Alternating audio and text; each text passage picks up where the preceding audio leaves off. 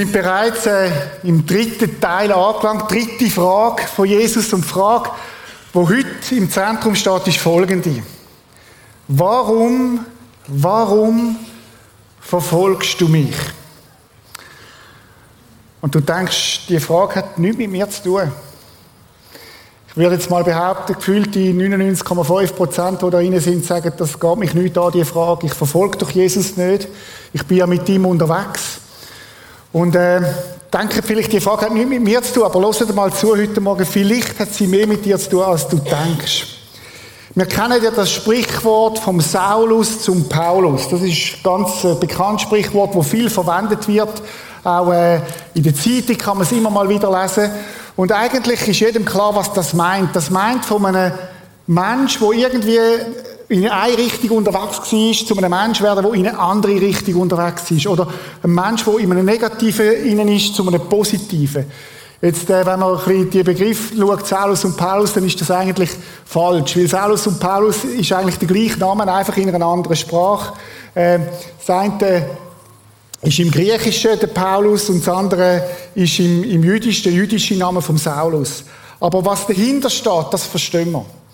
Und man fragt sich ja manchmal, liest man so Geschichten, und ich habe vor im Dezember so eine Geschichte äh, am Fernsehen gehört, gesehen, beziehungsweise, und wir können mal das Bild einblenden von dem Mann, das ist äh, ein Fußballer. Genau, der Kevin Prinz Boateng, ich hätte gerne mal ein Selfie gemacht mit dem, ein, ein, ein mega Fußballer, der in mega viel große Clubs gespielt hat. Er hat in Tottenham gespielt, er hat, er hat äh, bei Barcelona gespielt, er hat bei, bei Berlin gespielt. Und die Leicester Show, wer kennt die, Bluewin TV, hat es ein paar, die das schauen. Das ist so eine Sportsendung, wo manchmal auch äh, äh, ein Talk, ein Interview, äh, wo auf Schweizerdeutsch geführt wurde. Und dort sitzt der Kevin Prinz Boateng. Und ich habe gemeint, ich höre nicht recht, was der dort erzählt. Ich habe mir ein paar Sachen aufgeschrieben. Er erzählt, es hat angefangen in Sydney, der Herbst. Boateng ist das erste Mal in einer Kille gesessen, in seinem Leben, ganz hinten in der Ecke. Und dann sagt er, nach fünf Minuten stand ich mit ausgestreckten Armen weinend da, weil der Heilige Geist mich traf.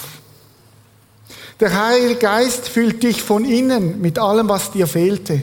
Ob es Liebe oder Zuneigung ist, dein himmlischer Vater schenkt es dir. Es ist, als wenn zum ersten Mal dein Herz schlägt und du zum ersten Mal wirklich atmest. So der Boateng. Lester sagt dann, das tönt ja wie eine Neugeburt und sie trifft den Nagel auf den Kopf. Und dann fährt er weiter und erzählt, wie er in Australien eine Begegnung mit Jesus gehabt hat. Plötzlich musste ich nicht mehr schauspielern. Plötzlich bin ich glücklich von innen. Wenn du mir vor vier Monaten gesagt hättest, dass ich diese Liebe nun in mir trage, hätte ich dich gefragt, was hast du getrunken? Kevin Prince Boateng, ein Enfant terrible, einer, der immer überall Probleme gemacht hat, darum hat er auch immer den Club wechseln müssen hat eine Begegnung mit Jesus, könnt ihr, äh, ich habe es natürlich sofort gegoogelt, nachgeschaut, nachher YouTube, Kevin Prince Boateng und Lester eingeben und ihr werdet es finden. Ich habe mir eigentlich überlegt, eigentlich hätte man heute Morgen einfach können den Clip laufen lassen, das Interview mit ihm mega beeindruckt. Und die Frage, die ich heute Morgen mit euch anschauen will, braucht es denn überhaupt so eine Umkehr? Braucht es überhaupt, und ich brauche jetzt mal den Begriff, obwohl man den bei uns nicht viel braucht, weil er manchmal so ein bisschen falsch geleitet ist, braucht es denn eine Bekehrung? Braucht es das überhaupt? Die lange es dann nicht, wenn man einfach ein bisschen mit Jesus unterwegs ist und, und so quasi äh, Jesus als Lebensoptimierer braucht. Braucht es denn das? Bekehrung ist ja ein Begriff, der so ein bisschen schmeckt, oder? Tut man gerne in Sektenecken und das, das, das hat mit Sekten etwas zu tun. Und ich habe mal in die Bibel hineingeschaut und habe mich mit dieser Frage nochmal auseinandergesetzt. Braucht es denn das überhaupt? Und ich bin auf zwei Texte gekommen, zwei kurze Aussagen von Jesus. Die erste ist, wo Jesus sagt, ich versichere euch, wenn ihr nicht umkehrt und wie die Kinder werdet, könnt ihr nicht ins Himmelreich kommen. Jesus sagt, wenn du in deinem Leben nicht einen Punkt hast, wo du umkehrst, nicht eine 360 Grad Wende, sondern eine 180 Grad Wende, und mit Jesus anfängst, ein neues Leben zu leben, und wenn du es nicht annimmst wie ein Kind, dann kannst du nicht ins Himmelreich kommen. Und es gibt einen zweiten Text, das ist mehr der, der Teil, der bei mir liegt, was ich habe. Und der zweite Text, Johannes 3,5, wo Jesus nochmal gleich anfängt. Ich versichere dir. Hey, das ist im Fall so sicher wie eine Schweizer Versicherung. Nur wenn du durch Wasser Das ist gemeint Taufe. Und durch Gottes Geist neu geboren wird, kann ins Gottes Reich kommen. Das Thema hat eine gewisse Dringlichkeit. Jesus sagt, wenn es nicht zu dem gekommen ist, dass es eine geistliche Umkehr und eine Wiedergeburt, eine Neugeburt gibt, kannst du nicht zu mir kommen. Wirst du nicht im Himmel, in Gottes Reich kommen. Und die Frage ist, was braucht es denn zu so einer Umkehr? Wie kann ich mir sicher sein, dass ich so eine Umkehr auch vollzogen habe? Wir möchten heute zu der Originalgeschichte gehen, vom Saulus zum Paulus. Die Originalgeschichte, wo das, wo das Sprichwort auch herkommt, steht im Apostelgeschichte 9 und wir steigen steil ein. Es sind 19 Vers, könnt ihr euch also für lange Predigt fast machen heute, wo wir werden miteinander durchgehen. Da heißt, Saulus führte weiterhin einen wütenden Kampf gegen die Jünger des Herrn. Er drohte ihnen mit dem Tod und war entschlossen, die Gemeinde auszurotten. Er hat eine ganz klare, klar, klar, klar, klare Agenda gehabt. Ich möchte die Christen ausrotten. Auch in Damaskus wollte er die Anhänger der neuen Lehre, wörtlich des neuen Weges, aufspüren, um sie alle, Männer wie Frauen, in Ketten nach Jerusalem zu bringen. Zu diesem Zweck wandte er sich an den hohen Priester und bat ihn um Briefe mit einer entsprechenden Bevollmächtigung, die er in den Synagogen in Damaskus vorlegen wollte. Paulus hat ein Ziel. Ich will die Christen ausrotten. Und interessant, das kleine Wörtchen weiterhin, oder? Wir lesen von Paulus das erste Mal, wo, wo der Stephanus, der, der Jesus-Nachfolger, gesteinigt wird. Und dort heißt, dass Paulus dabei war und dass er Kleider gehütet hat von denen, die ihn gesteinigt haben. Dort hat es angefangen, wo er gesagt hat, und die Christen, die müssen wir ausrotten. Das ist eine Irrlehre, das ist, das ist etwas Falsches, was die da erzählen. Das geht gar nicht. Der Paulus hat die Idee gehabt, dass die alle auf einem falschen Weg sind. Und es ist interessant, wie man Christen damals genannt hat, die, die auf einem neuen Weg sind. Die, die einen neuen Weg beschritten haben. Und der Weg hat einen Namen, der heißt Jesus Christus. Jesus hat ja von sich selber gesagt, ich bin der Weg. Wer ist denn der Paulus gewesen? Paulus ist ein top gebildeter Mann. Er hat zu der Elite gehört. Gamaliel ist sein Lehrer. Einer der besten Lehrer damals. Paulus ist ein Leader. Ein Alpha-Tier. Und der Paulus ist einer, der es mit Gott sehr genau genug hat und gesagt, du musst alles richtig machen. Ich will es tun, damit Gott mich liebt. Ich will alles richtig machen. Sein Ziel war, Christen auszurotten. Man könnte ihn vergleichen mit dem IS, ISIS-Kämpfer, einer von den, von den Leaders dort drinnen. So muss man sich den Paulus vorstellen. Seine Theologie war, tun. Tun. Du musst es tun. Du musst es richtig machen. Du musst es richtig machen, damit Gott dich annimmt. Damit Gott dich liebt, dass er dich annimmt, musst alles richtig machen. Das ist sein Credo gewesen, tun. Ganz im Gegensatz zu denen vom neuen Weg. Die haben nämlich begriffen, dass sie nicht tun müssen, sondern dass Jesus da hat. Dass Jesus alles da hat, dass Jesus am Kreuz gestorben ist und zahlt hat, ein für alle Mal. Und sie haben begriffen, dass weil Jesus sie so liebt, dass sie ihm drum nachfolgen, dass sie nicht Gott beweisen wie wertvoll und kostbar sie sind, sondern dass der Jesus alles zahlt hat, alles da hat. Und so sind die zwei Theologien aufeinander geprallt. Tun gegen getan. Als er nun nach Damaskus unterwegs war und die Stadt schon fast erreicht hatte, leuchtete plötzlich vom Himmel her ein Licht auf. Von allen Seiten umgab ihn ein solcher Glanz, dass er geblendet zu Boden stürzte. Gleichzeitig hörte er, wie eine Stimme zu ihm sagte, Saul, Saul, warum verfolgst du mich? Zweimal kommt der Name Saul, Saul, so als möchte Gott sagen, Urs, Urs, Lena, Lena, so quasi, hey, wach auf.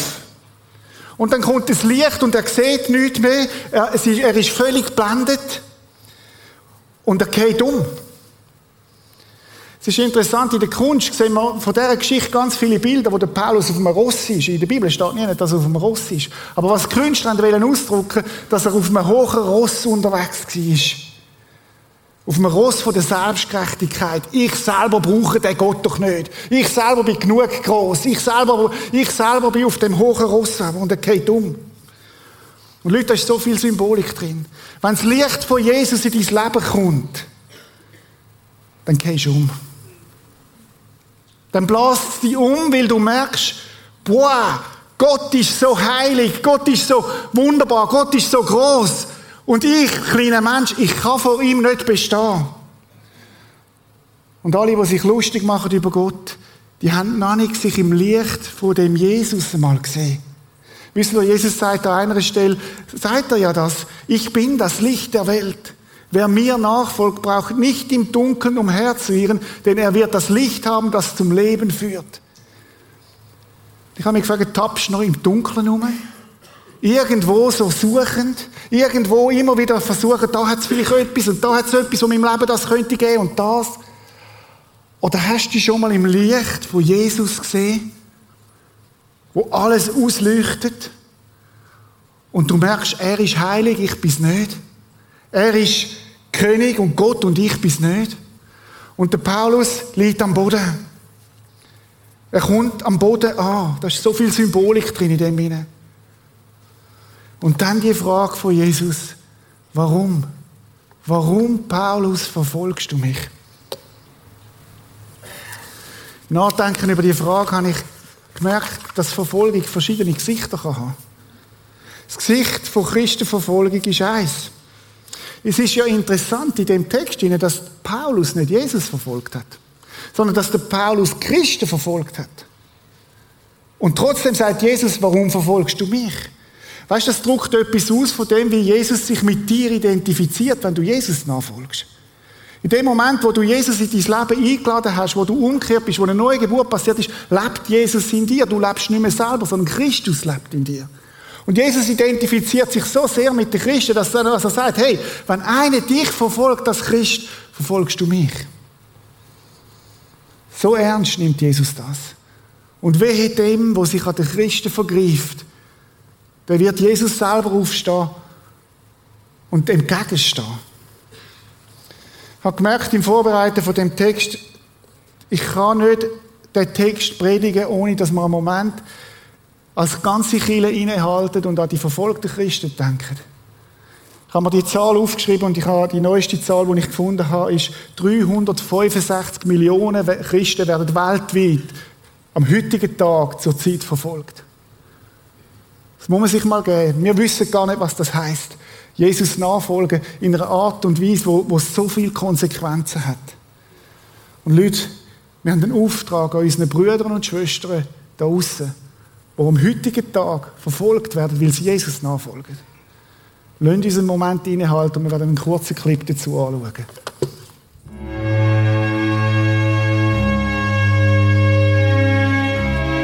da na dawo gida da safe abin da nakan gani shine na ga na hadu da mutane suna tafiya hanya yawancinsu ba su da takalmi a kafa jikinsu duk ba tabo domin sun scroll ne a kasa sun iya sun wuce sun eh, sira a wannan attack din so da yawa suna da raunuka a jiki sai a hanya na mutane wanda an riga an harbe su sun mutu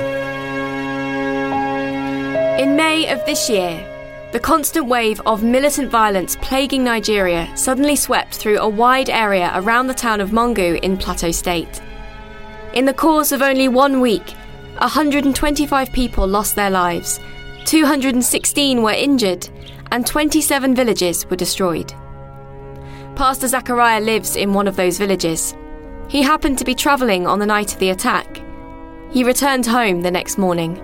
na shiga gidana ba abin na iya gani an kone komai da komai da kayana da kai everything a ina ta dubawa ko zan ga matana da yarona ban iya gani ba sai da na shiga cikin rubebe amin kicin wanda dama an riga an bari sai na je na samu a ciki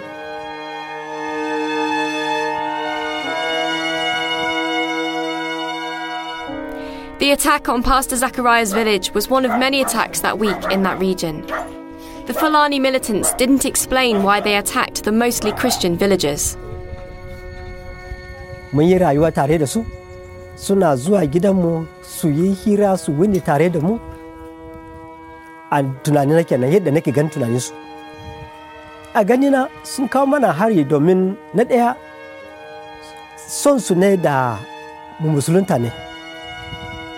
Kuma na biyu suna tunanin da kaman sun garar da mu sai wurin ya rage masu su yi kiwo kawai. Abin ya faru sai na ji kamar ubangiji ya yashe ni. Domin ina har na ce ah inda ubangijin Allah ne da gaskiya don me ya wayannan mutane sun zo su mana irin wannan ina yana ina shi yake Allah yake da shi ba zai doke fansa ba We invited Pastor Zachariah and many other survivors of the brutal attacks to our trauma centre in Nigeria. There, he found relief from the many questions pressuring his soul. Gaskiyan da ban zo bita nan ba kam kai na ga da ni ma ba zan ji daɗin rayuwa domin kafin ta nan bitan duk ran da na kwanta ba na iya yin bici domin tunani na sai yana komawa kan abubuwan da suka faru. Amma da na zo bitan nan sai na samu hankali na ya kwanta. Sun iya koyar da mu mu sani cewa Allah yakan bar wasu abubuwa su faru ne a lokacin da ya ga dama. Kuma sun koyar da mu yadda za mu iya gafarta ma wanda suka yi mana iri wannan rauni. Wannan koyarwan gaskiya karfafa ni ba kadan ba. Domin a yanzu haka na ji a cewa ubangijin Allah ya gafarta musu su ma su samu ceton ubangijin Allah. Ban so su mutu a zunubansu ba kamar yadda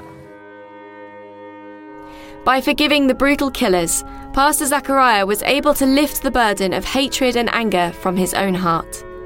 And that helps him to continue his life in love.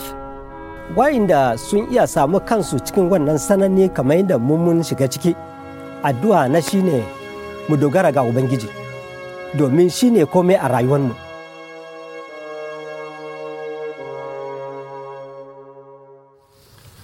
Was für eine Geschichte. Lass uns einen Moment beten.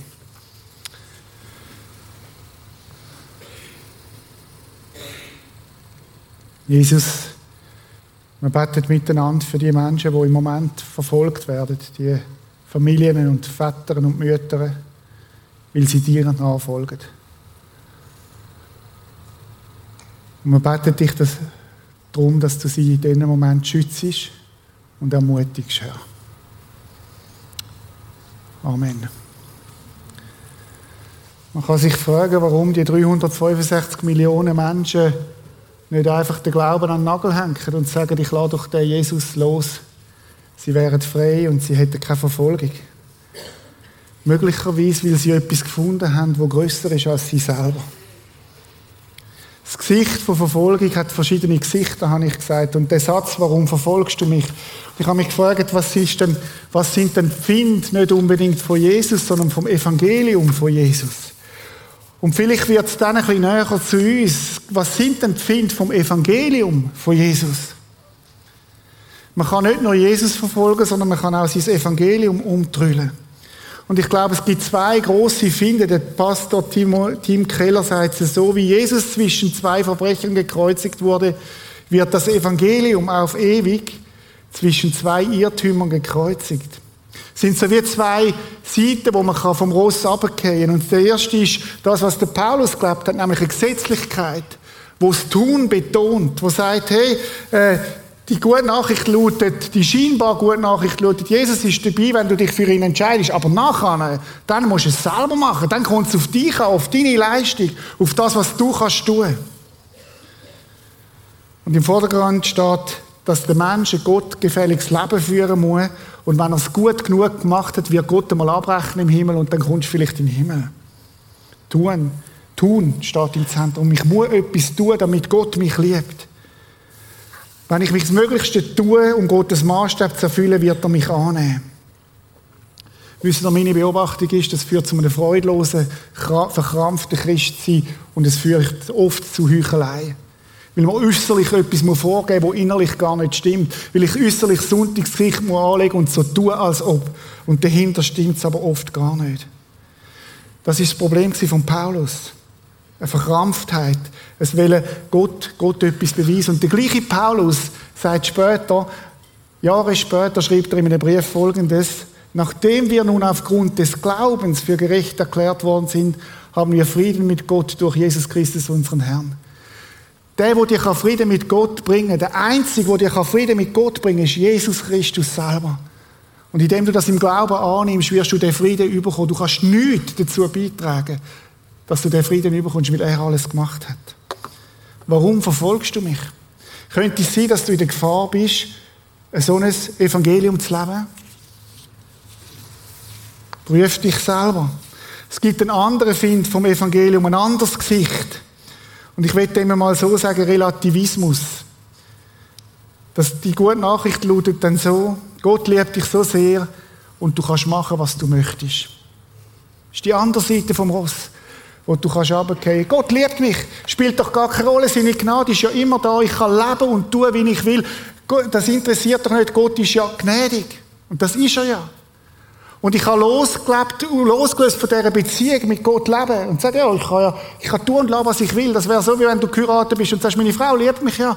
Spielt gar keine Rolle, ob ich, ob ich mit anderen Frauen ins Bett gehe oder weiß ich was, das spielt ja gar keine Rolle. Sie liebt mich ja. Das ist nicht das, was Gott hat wollen. Gott hat uns in eine Beziehung hineinnehmen. Ehrfurcht vor Gott und vor seiner Heiligkeit drückt uns in den Hintergrund. Gottes Gebot gilt nicht mehr als Richtschnur. Gottes Wort ist der Beliebigkeit unterlassen. Ich könnte jede Seite rausreißen, wo mir nicht passt, und das, wo mir passt, das nehme ich dann. Relativismus. Ich bin okay, so wie ich bin, und man vergessen, dass Gott uns verändern möchte. Dass er sagt, ich möchte, dass du eine neue Gesinnung einnimmst, und in der Kraft vom Heiligen Geist möchte ich dich, zu einem, möchte ich dich verändern, dass immer mehr meine Früchte in deinem Leben wachsen. Und spüren, das sind die zwei Seiten von dem Ross, wo wir runtergehen können. Und Leute, die in dieser Gefahr stehen, denen müssten wir mal, Hebräer 12, 14, müssen das mal lesen.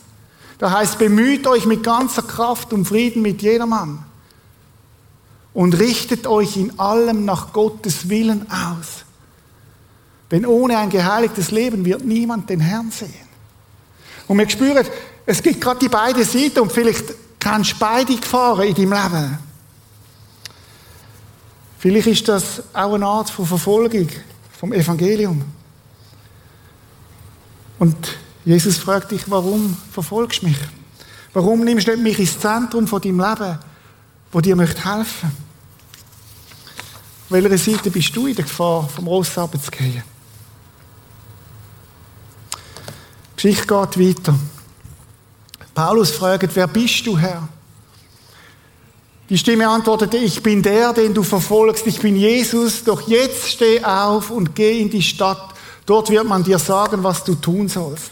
Der Paulus sagt, hey, du bist jetzt runtergefallen, du bist auf Boden angekommen, aber jetzt steh auf, ich habe etwas vor mit dir. Und das ist Botschaft heute Morgen für jedes von uns. Steh auf, ich habe etwas vor mit dir. Die Männer, die mit Saulus reisten, standen sprachlos vor Bestürzung dabei. Sie hörten zwar die Stimme, sahen aber niemand. Ist ja interessant, sie haben niemand gesehen und der Paulus hat das Licht gesehen. Wenn er die Geschichte nochmal erzählt, ist es genau umgekehrt. Aber das ist oft so, wenn Gott redet zu dir, dann redet er zu dir persönlich und nicht zu deinem Nachbarn, sondern er meint dich. Und du wirst es merken, du spürst es in deinem Herz, wenn Jesus dich meint. Saulus richtete sich vom Boden auf, öffnete die Augen, aber er konnte nichts sehen. Ist völlig verdunkelt, vernebelt. Seine Begleiter mussten ihn bei der Hand nehmen und nach Damaskus führen. Drei Tage lang war er blind und aß nichts und trank nichts. Wisst ihr, Paulus hat vermutlich gedacht, der Jesus lebt gar nicht. So wie du vielleicht auch denkst heute Morgen. Der Jesus, das ist nur irgendwie eine Geschichte oder so.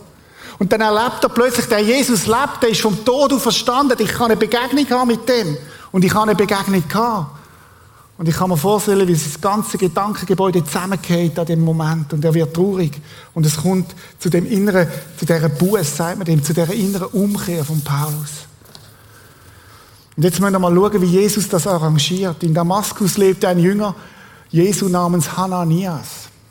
Ganz ein normaler Jesus-Nachfolger wie du und ich. Zu ihm sagte der Herr in einer Vision, Hananias, ja Herr, Gutes Wort, oder? Ja, Herr, was willst du mir sagen? Geh in die gerade Straße, befahl ihm der Herr, und frage im Haus des Judas nach einem Saulus aus Tarsus. Du musst Folgendes wissen. Saulus betet und in einer Vision hat er gesehen, wie ein Mann namens Hananias in sein Zimmer tritt und ihm die Hände auflegt, damit er wieder sehen kann. Hananias, ein normaler Jesus-Nachfolger, kommt ein Impuls über vom Heiligen Geist. Und jetzt müssen wir schauen, was er macht. Herr, entgegnete Hananias, von den verschiedenen Seiten habe ich erfahren, wie viele schreckliche Dinge dieser Mann in Jerusalem denen angetan hat, die zu deiner Gemeinde gehören. Außerdem ist er von den führenden Priestern dazu ermächtigt, hier in Damaskus alle zu verhaften, die sich zu deinem Namen bekennen. Er sagt Jesus so etwas, als ob es Jesus nicht wüsste. Kennst du das? Oder wo ich der Berater wird von Gott und ihm sage, ich weiß dann im Fall schon noch ein paar Sachen her, wo du wüsstest, besser wissen. Jesus geht gar nicht groß drauf ein und sagt, aber der Herr sagte, geh trotzdem zu ihm. Denn gerade ihn habe ich mir als Werkzeug auserwählt. Ich habe etwas vor mit dem Paulus, damit er meinen Namen in aller Welt bekannt macht, bei den nichtjüdischen Völkern und ihren Herrschern, ebenso wie bei den Israeliten. Und ich will ihm zeigen, wie viel er von jetzt an um meines Namens willen leiden muss. Gott hat alles vorbereitet. Und wisst ihr das bekannte Detail in dieser Geschichte, wo mich einmal mehr tiefst berührt hat? Wisst ihr, was die Bedeutung ist von Hananias?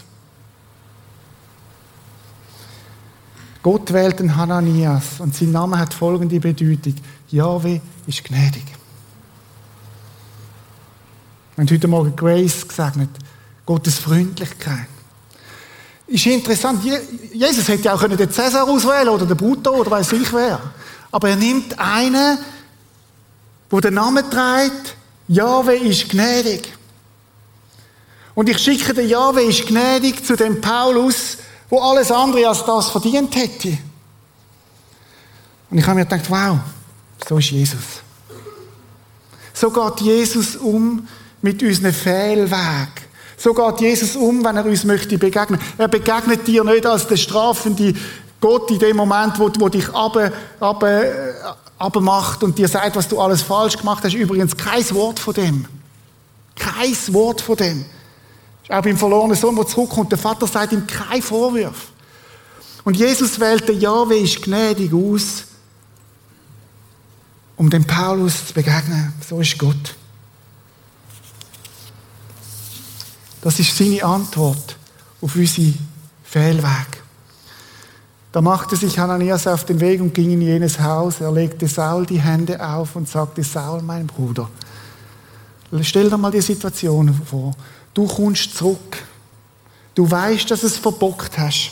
Du weißt, dass du ein Find bist von diesen Christen. Und jetzt kommst du zurück und da kommt einer zu dir an und leitet dir die Hand auf. Weißt du, was das heißt? Willkommen die Hause. Willkommen die Du musst nicht mehr beweisen, wie gut du bist. Du musst nicht beweisen, wie ernst du meinst, sondern einfach nur willkommen die Und dann der Satz von dem Hananias, von dem Jahwe ist gnädig. Saul, mein Bruder. Ich weiß nicht, wie es dir ging, wenn jetzt da hinten oder wenn unter uns ein ISIS-Kämpfer sitzt, wo Christen umgebracht hat und er heute Morgen die Botschaft gehört und kommt und du leist ihm die Hand auf und sagst, hey, willkommen, mein Bruder. Willkommen, die Hause. Ja, ist im Fall gnädig. Was für eine, was für eine Szene, was für eine Botschaft. Und Leute dürfen das sagen, ich wünsche mir, dass wir so eine Chile sind, wo Jesus finden, willkommen sind, weil Gott gnädig ist. Weil Gott uns liebt, weil Gott, weil Gott grösser ist als unser Versagen. Mega stark. Der Herr selbst, Jesus, der dich auf deiner Reise hierher erschienen ist, hat mich geschickt. Hey, Hananias sagt ihm, ist alles vorbereitet. Er möchte, dass du wieder sehen kannst und mit dem Heiligen Geist erfüllt wirst. Wo du bis jetzt aus deiner eigenen Kraft gelebt hast, soll etwas Neues anfangen. Du sollst den Heiligen Geist überkommen. Und Leute, das ist nicht einfach nur eine Theorie, sondern es gibt das Leben ohne Heiligen Geist und es gibt das Leben in der Kraft vom Heiligen Geist. Und ich stelle mir vor, wenn er ihn so neben sich hat, und vermutlich hat der Paulus brüllt. Und er legt ihm die Hand auf die Schulter und es wird ihm alles so bewusst, was nicht gut war.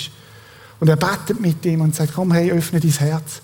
Sag Jesus, was nicht gut war. Bitte um Vergebung. Und lass den Heiligen Geist, dass er dein Leben erfüllt. Im selben Augenblick war es, als würden Schuppen von Saulus Augen fallen. Er konnte wieder sehen. Und Leute, das ist das, ich habe schon viele Menschen dürfen zu Jesus führen. Und das ist das, was mich immer wieder begeistert. Wenn der Heilige Geist in ein Leben hineinkommt, dann fallen die Schuppen von den Augen und es, und es brechen Sachen auf und Menschen können plötzlich anfangen zu sehen und fangen an Gottes Wort zu verstehen und sie sehen plötzlich geistliche Realitäten, die sie vorher nicht verstanden haben. Und sie sehen wieder.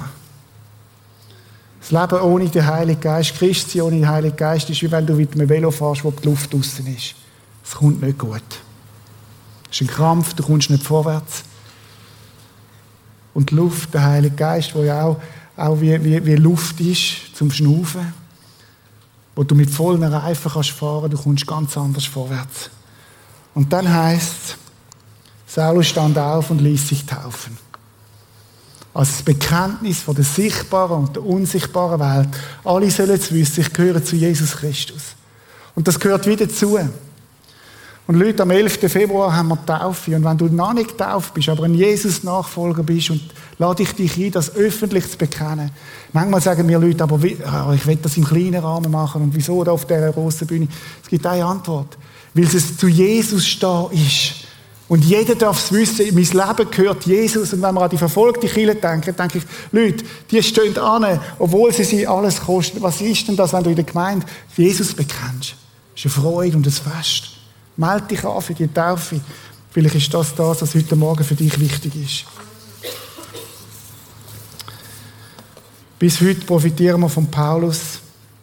Ich möchte dich fragen mit dieser Frage, warum verfolgst du mich? Nochmal ganz persönlich zu dir kommen heute Morgen. Vielleicht bist du gegen Christen, vielleicht aber sogar gegen Jesus selber. Belächelst die Christen. Dann ist die Botschaft heute Morgen für dich. Vielleicht am Livestream. Kehr um. Vielleicht gehst du auf der einen oder anderen Seite vom Ross ab, indem du nicht Jesus bekennst, aber das Evangelium bekämpfst. Indem du meinst, du müsstest es tun oder in der Beliebigkeit. Ich richte mich gar nicht mehr aus auf das, was Jesus sagt. Und Leute, das ist eine Seuche in unserer Zeit, auch unter Christen. Jesus wird so beliebig. Und ich nehme da ein bisschen und da ein bisschen, aber Jesus, ja, nicht zu viel. Nein, Jesus sagt all in. Entweder alles oder nichts. Bis nicht lau. Mein Leben soll dir gehören. So möchte ich heute Morgen eine doppelte Einladung aussprechen. Und die Einladung heißt, komm heim. Ich heiße nicht Hananias, aber ich möchte dir das sagen, Jesus wartet, weil Jahwe gnädig ist. Und heimkommen heisst, ich komme zu, zurück zu dem Jesus. Ich komme heim. Ich komme an. Und vielleicht denkst du, wie soll das möglich sein? Und Jesus sagt, was beim Menschen unmöglich ist, das ist bei Gott möglich. Das ist bei Gott möglich. Und vielleicht sagst du heute Morgen, ja, aber weißt, wenn du wüsstest, was in meinem Leben alles schiefgegangen ist, wie ich die gebrochen habe, wie ich das gemacht habe, wie ich Gott davor gelaufen ist, wie ich Jesus mich lustig gemacht habe über Christen, dann lade ich dich heute Morgen ein, wie der Paulus. Hey, steh auf, kehr um, bekenn dich zu Jesus Christus, lass dich, lass den Heiligen Geist dich erfüllen und fange ein neues Leben an. Wenn Gott das beim Saulus hat können machen und beim Kevin Prince Boateng und bei mir und bei vielen anderen, dann kann er es auch bei dir machen. Vielleicht hast du heute Morgen gemerkt, dass Jesus nicht im Zentrum steht, dass du das Evangelium wie verbogen hast in eine Beliebigkeit hineingekommen bist, wo du gesagt Jesus, also gut, du nimmst es nicht so ernst mit meinem Leben, ich nehme mir, was mir passt. Dann kehr um und stell Jesus wieder ins Zentrum und frage Jesus, was möchtest du mit meinem Leben? Und vielleicht bist du in so ein gesetzliches Christsein hineingekommen, wo du gesagt hast, ich muss alles richtig machen und so ein verkrampftes Christsein. Dann sage ich dich, entspann dich. Der Heilige Geist in dir wird dich verändern. Schaff mit ihm zusammen. Was braucht es? für eine geistliche Bekehrung und Wiedergeburt. Erstens, es braucht den Ruf von Jesus Christus. Manchmal kommt es radikal in das Leben. Manchmal ist es ganz feines Flüstern heute Morgen. Wo du merkst, vielleicht das Kribbeln. Wo du merkst, heute Morgen, es geht im Fall, oh, da, da, da passiert etwas zwischen Himmel und Erde, da, da redet Gott zu mir. Es braucht das Zweite, eine Umkehr eine innere Entscheidung, ich kehre um. Es gibt ein Leben ohne Jesus und es gibt ein Leben mit Jesus und ich kehre um, heute Morgen. Und dann das Dritte, dass ich mich vom Heiligen Geist erfüllen lasse, dass ich bete, Heiliger Geist, komm du in mein Leben und erfülle du mich. Und das Vierte, das gehört wieder dazu, ist die Taufe als ein sichtbares Bekenntnis von der sichtbaren und der unsichtbaren Welt.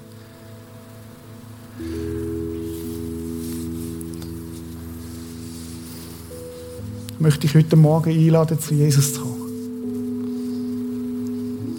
Und Jesus sagt, wer zu mir kommt, der wird dich nicht rausstoßen. Dann sagst du, aber ich gehe immer wieder um. Ich werde dich nicht rausstoßen. Ich werde immer wieder rückfällig. Ich werde dich nicht rausstoßen. Ich habe Christen belächelt. Ich habe mich lustig gemacht über Jesus. Ich habe geflucht. Ich würde dich nicht rausstoßen. Ich habe Jesus ignoriert. Ich werde dich nicht rausstoßen.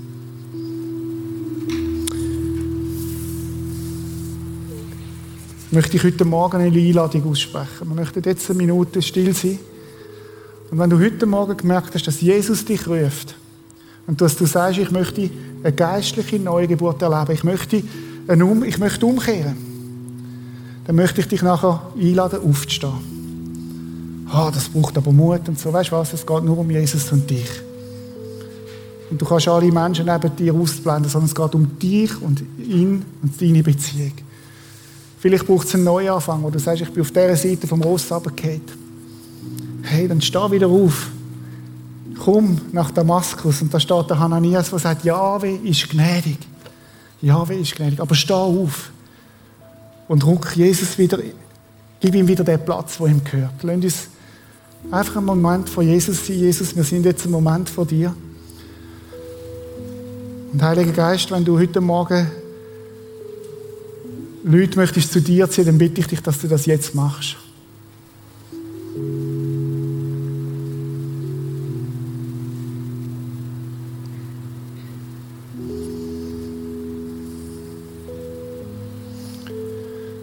Wenn du gemerkt hast heute Morgen, das ist für dich, dann möchte ich dich einladen, jetzt aufzustehen. Dort, wo du bist.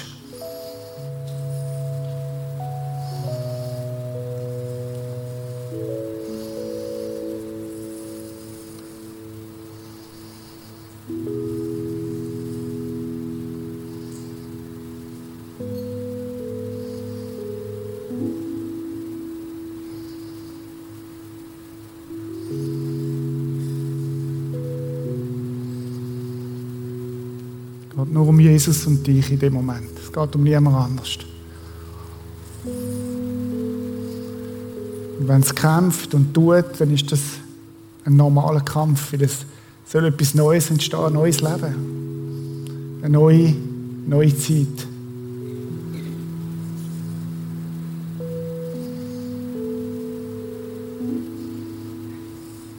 Auch am Livestream, wenn du am Livestream bist heute Morgen und merkst, das ist für dich dann steh du auf, dort, wo du bist jetzt, an deinem Livestream.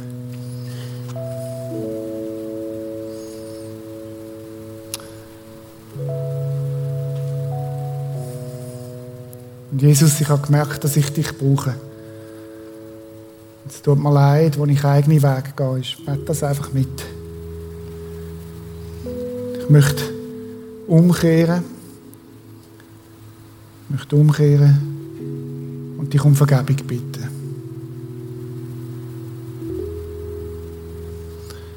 Komm, du Heiliger Geist, und erfüll du mich ganz neu. Vielleicht zum ersten Mal. Komm du in mein Leben und erfüll du mein Leben mit deinem Geist.